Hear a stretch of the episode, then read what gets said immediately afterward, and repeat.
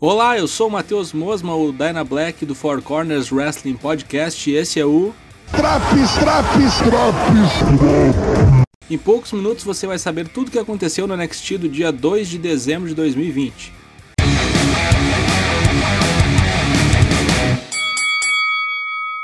O programa começa com uma homenagem em silêncio ao passamento de Pat Patterson, seguido de um vídeo bastante emotivo. Agora sim, vamos ao programa. A primeira luta do programa seria entre Leon Ruff e Kurt Stallion contra o legado do fantasma. Acontece que o garanhão com o nome de roqueiro suicida foi atacado no estacionamento pela trupe mexicana. No lugar dele, Damian Priest assume o papel de parceiro de Leon Ruff, para garantir que ele não fosse assassinado pelo legadão e a luta tripla entre ele, Gargano e Ruff ocorresse normalmente no Takeover War Games. Aliás, Gargano estava nos comentários nessa luta. O combate foi qualquer coisa, nada demais, com um amplo domínio de Priest, sempre que esteve no ringue. Ao final, um golpe combinado entre um Reckoning do Frey e um Frog Splash de Ruff dá a vitória aos Faces. Um vídeo package da Undisputed Era mostra como eles são os bambambãs do rolê todo, naquele pique cães de aluguel. Eles falam dentro de sua limousine que vão comer o cu de geral no Wargames. Nos bastidores, Raquel Gonzalez diz que vai fazer shots e se sentir atropelada por um tanque na luta entre elas. Vale lembrar que, assim como na semana anterior com as equipes masculinas, a luta entre os grupos é um duelo de escadas e define qual time entra com vantagem no Wargames. Tudo isso nessa noite. No ringue, temos Cameron Grimes enfrentando August Gray. Assim como na semana anterior, mais um squash sofrido por Gray. Vitória de Grimes após um cave-in.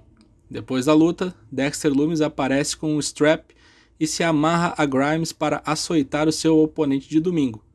Bastante ameaçador o olhar e as atitudes de Dexter Lumis. Jake Atlas finalmente vence uma luta na TV. Seu adversário foi Tony Nese e o combate foi muito rápido, terminando com o Rainbow DDT de Jake Atlas em Tony Nese.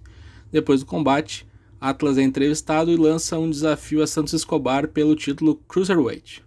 Agora é a vez de Pat McAfee e sua brand irem ao ringue cortar uma promo contra a Undisputed Era, hypando cada vez mais o combate para o War Games. Pete Dunne diz que vai acabar com a Undisputed Era no domingo e diz que essa é uma promessa.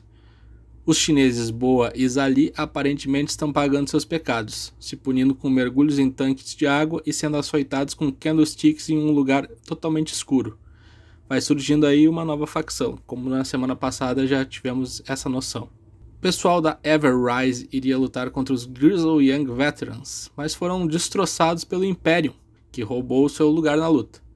A luta entre os europeus foi bem boa, mas terminou em papagaiada com a volta da Everrise para uma revanche. Sabe-se lá como, a Everrise dá cabo nas duas duplas e vaza de carango.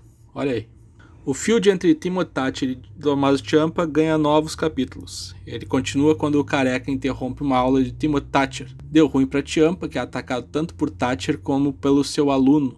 Hora do main event. Raquel Gonzalez contra Shotzi Blackheart, numa luta que vale a vantagem para o War Games. A luta é de escadas. Achei a luta legal, uns lances maneiros, mas com bastante bote também. No final, virou aquela gostosa galhofa, com o time de Kensey vindo interferir e Shotzi sendo acudida por uma insana Yoshirai dando pirueta à torto e direito. Aproveitando a distração fora do ringue, Shotzi emerge triunfante no topo da escada ao pegar a mala da vantagem. O que teve de melhor no NXT de 2 de dezembro. Jake Atlas finalmente vencendo, uma promo da Undisputed Era hypando muito o combate para War Games e a luta de escadas entre Raquel e Shotzi Blackheart o que teve de pior nesse episódio. Everrise saindo por cima é um troço muito do mentiroso. Novo Squash no August Gray, que eu acho que não vai ter futuro nenhum mesmo. E eu tava curioso com a estreia do Kurt Stallion, mas eles abortaram logo no começo do programa. Nota 6,5 para o NXT antes do Takeover. Voltamos na semana que vem com mais uma edição do Drops NXT. Fique ligado também nas edições do Raw, do Dynamite e do SmackDown. Até a próxima.